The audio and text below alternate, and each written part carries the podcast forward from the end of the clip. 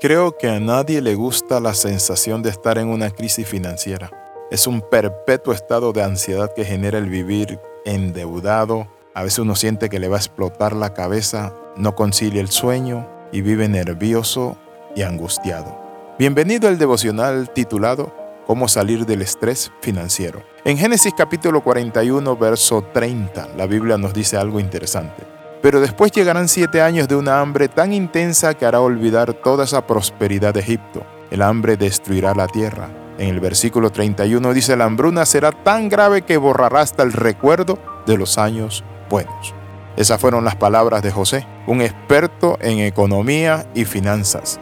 Hoy vamos a ver cómo salir de ese estrés financiero, ese estado continuo de incertidumbre sobre lo que es el dinero y que nos presiona, nos angustia y hasta puede enfermarnos emocional y físicamente, con depresión, alta tensión, con muchas ideas, pero también puede afectarnos con diabetes por no saber manejar las finanzas. José le dijo al faraón que vendrían siete años buenos.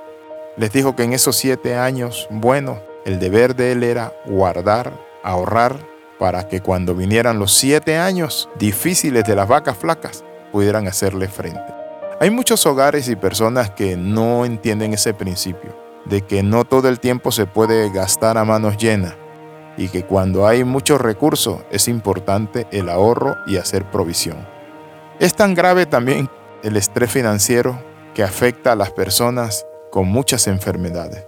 Solo en México, dos de cada cinco colaboradores falta el trabajo en el año por problemas financieros y pasan al menos tres horas al día pensando en ese tema, de acuerdo con un estudio de las aseguradoras mexicanas.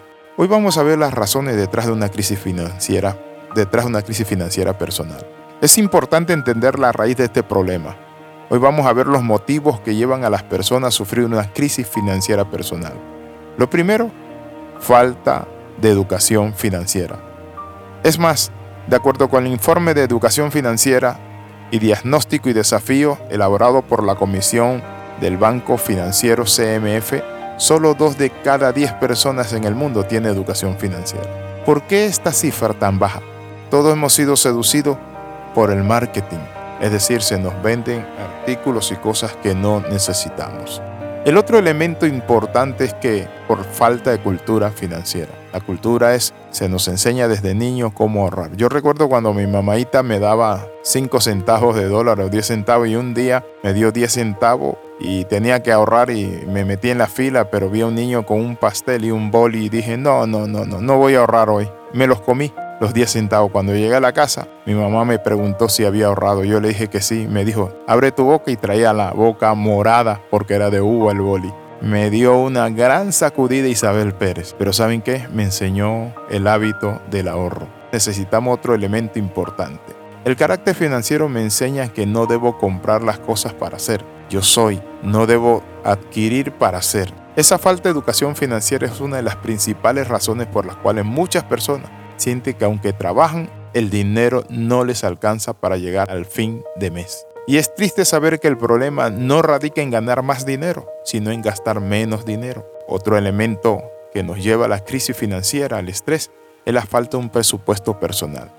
Gastamos a manos llenas, no medimos, no hacemos rubros, no manejamos un presupuesto personal. Si usted no sabe hacerlo, en internet puede encontrar varios presupuestos, cómo hacer un presupuesto familiar, alimentación, pago de la escuela, el carro, letra, etcétera, etcétera. El otro elemento son las deudas descontroladas, las personas que se descontrolan en comprar y simplemente compran por comprar. Pero también nuestras compras pueden esperar para el otro mes y no comprar todo de lleno. El problema real surge cuando no tienes capacidad financiera para pagar y pides préstamos y se te crecen los intereses y te metes en una deuda que te está ahogando. Entonces allí donde es necesario consolidar deudas. ¿Y cómo lo haces? Sacas un préstamo y matas todas las tarjetas de crédito que estás pagando una por aquí, otra por acá con altos intereses. Porque si sacas un préstamo, el préstamo los intereses son más bajos y también recibes menos penalización que con las tarjetas de crédito.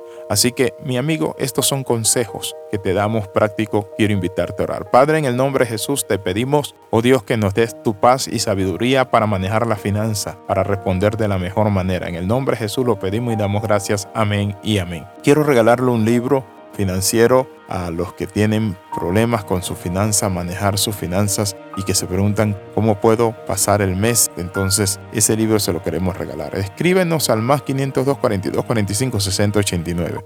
Bendiciones de lo alto. Le saluda el capellán internacional Alexis Ramos. Nos vemos en el próximo devocional.